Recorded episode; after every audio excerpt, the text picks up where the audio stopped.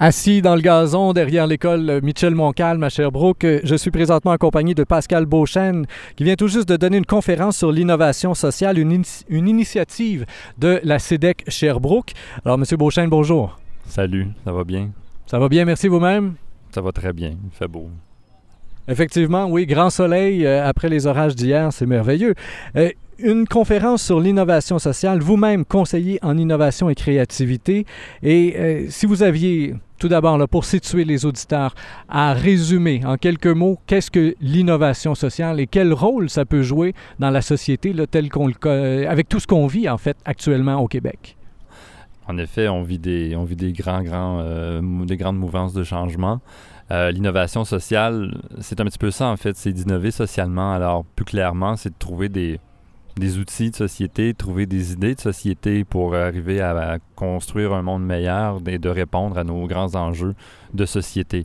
Euh, et quand on, parle d'innovation sociale, c'est d'abord principalement euh, la responsabilité sociale et citoyenne que nous avons tous, donc les êtres, êtres humains que nous sommes. Donc comment, pouvons-nous faire pour nous rassembler euh, davantage afin d'amener des idées à, un, niveau constructif pour notre société? Vous dites là pour votre société, et un des aspects que vous avez beaucoup développé dans la conférence aussi, c'est au, niveau des organisations, au niveau des entreprises même. Et vous insistiez beaucoup sur euh, les temps où finalement on se retrouve pour une espèce de gros brainstorm, on pourrait dire entre guillemets, et où la hiérarchisation de l'organisation tombe à plat. La hiérarchisation, c'est déjà c'est un mot difficile. Alors de l'appliquer, de l'appliquer en, organisation, euh, qu'il y a une hiérarchisation, une non, hiérarchisation en fait, est, pas chose commune. Il faut sortir un petit peu, un petit peu des, euh, sentiers traditionnels pour arriver à ouvrir euh, les valves de la créativité d'une organisation dans un but d'appliquer un moteur d'innovation sociale basé sur l'humain, donc basé, basé sur un leadership collectif qui vient de chacun et chacune, euh, qui sont d'abord et avant tout euh, des citoyens. Euh, et l'idée, c'est de ramener un petit peu la valeur citoyenne au, cœur de nos entreprises et de nos, et de nos organisations. Alors, ceux qui nous écoutent et qui sont habitués justement à un modèle d'affaires plus régulier, tu as le patron, les employés, le patron parle, les employés écoutent, et ça finit là. Euh, bon, on voit là-dedans peut-être quelque chose qui se rapproche un peu trop de Québec solidaire, par exemple, avec des porte-paroles, un peu trop euh, proche peut-être aussi de la classe qu'on voit aujourd'hui qui fonctionne un peu sous ce mode-là. Il n'y a pas de chef, tout le monde parle et puis on, on progresse après. On a l'impression que ça pourrait tout simplement ralentir les processus décisionnels et donner moins d'efficacité à, à l'entreprise ou à l'organisation, non? Euh, c'est ce qu'on pourrait penser, mais c'est qu'au contraire, ce que ça fait, c'est que ça contribue à un leadership qui est, collectif. Euh, on, ouvre la possibilité à tous et chacun euh, de faire part de, ses idées et de ses solutions. Puis il n'y en a pas des idées qui sont plus folles les unes que les autres. L'idée, justement, dans, ces temps de, de grandes mouvances et de grands changements, c'est d'innover et c'est de laisser place à chacun dans un modèle. Si on, si on reste dans, dans un cadre d'organisation, c'est de laisser le leadership aux employés d'une organisation et de les laisser euh, trouver euh, des solutions pour le, bien de l'organisation ou de l'entreprise, mais surtout avec un cycle de vie qui rejoint une responsabilité sociale euh, de l'organisation, responsabilité sociale à laquelle le leadership collectif des employés va s'identifier. Donc, c'est un phénomène qui est effectivement nouveau, mais en même temps, c'est une question de culture. Puis au, Québec, on a une culture assez euh, foisonnante à ce niveau-là. Une des choses qui revenait souvent aussi dans votre conférence, l'importance de sortir de sa zone de confort. Une chose que vous faites vous-même, et l'exemple était assez percutant, euh, vous disiez, personnellement, je m'arrange pour parler à cinq personnes par jour que je ne connais pas, et pour vous, ça demande un effort, c'est pas quelque chose qui vient naturellement.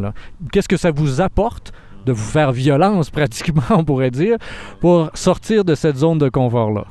Ben, qu'est-ce que ça fait? C'est qu'au départ, j'étais quelqu'un qui, plus jeune, dans mon jeune temps, j'étais quelqu'un qui était, bon, très, très timide, puis pas porté vers aller vers vers un inconnu ou même dans un groupe ou un, ou un party ou euh, peu importe. Euh, j'étais très timide. Puis à un moment donné, euh, le déclic est venu en lisant sur, sur le leadership personnel, comme quoi de parler, un exemple, celui que je pratique, que j'ai partagé ce matin, qui est tout petit en soi, mais qui demande un, un, exercice de relations humaines, c'est de c'est de dire bonjour à cinq individus que je ne connais pas du tout sur mon passage et de tenter de, d'entreprendre une conversation sur un sujet qui peut être d'actualité et qui souvent se termine par euh, une poignée de main.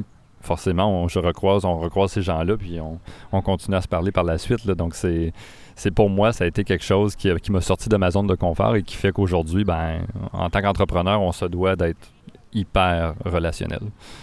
Et c'est ce qui apporte finalement aussi une certaine dose d'innovation. Vous vous mettez par là, euh, d'après ce que j'ai pu comprendre dans la conférence, en mode Ginove, puisque vous sortez systématiquement de la zone de confort.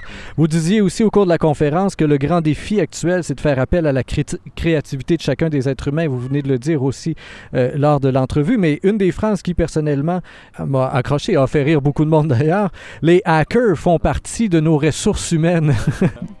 oui, les hackers, donc euh, cette culture euh, qui vient de la technologie, mieux connue peut-être euh, à, venir, à venir rentrer dans les systèmes informatiques puis faire de la casse, si on veut installer des virus, du moins c'est la perception que l'on a de cette culture, mais la culture des hackers, qui est une culture passionnée de la technologie et de venir jouer dans le code, si je peux me permettre l'expression, ben, lorsqu'on met ces gens-là ensemble sur un projet de, de bien collectif et de société, les hackers vont trouver des solutions à nos données ouvertes. Si on prend l'exemple d'une ville qui ouvre ses données ouvertes, de faire participer un groupe de hackers, c'est étonnant les solutions qu'on va pouvoir trouver avec l'aide des hackers. Donc oui, on parle d'inclusion sociale. Les hackers, euh, c'est une culture qui est, trop peu connue, mais le potentiel que nous avons avec cette culture au Québec, entre autres, parce que la technologie est très, très au cœur de, notre modèle euh, économique, euh, c'est des ressources humaines à considérer favorablement.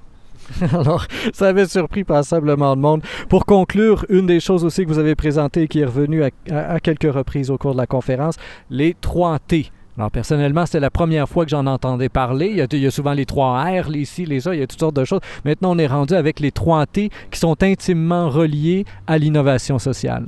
Oui, à innovation sociale et à ville euh, dite créative et à la classe dite créative.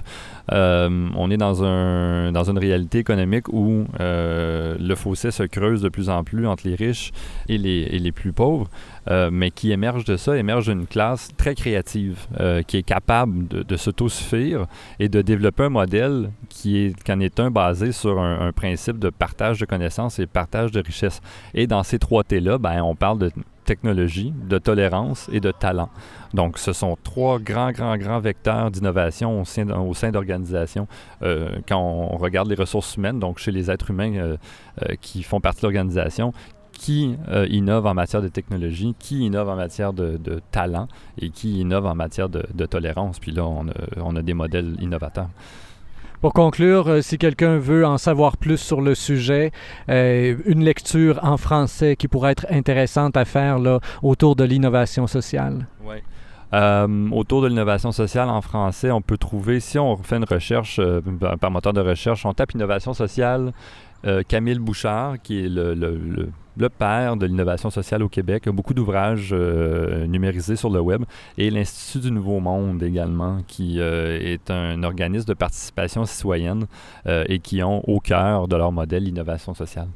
Très bien. Pascal Beauchesne, conférencier, invité donc aujourd'hui par la CEDEC Sherbrooke, conseiller en innovation et créativité. Merci bien de votre collaboration aujourd'hui et on vous souhaite une bonne continuation. Merci également, puis merci pour ce matin de la participation.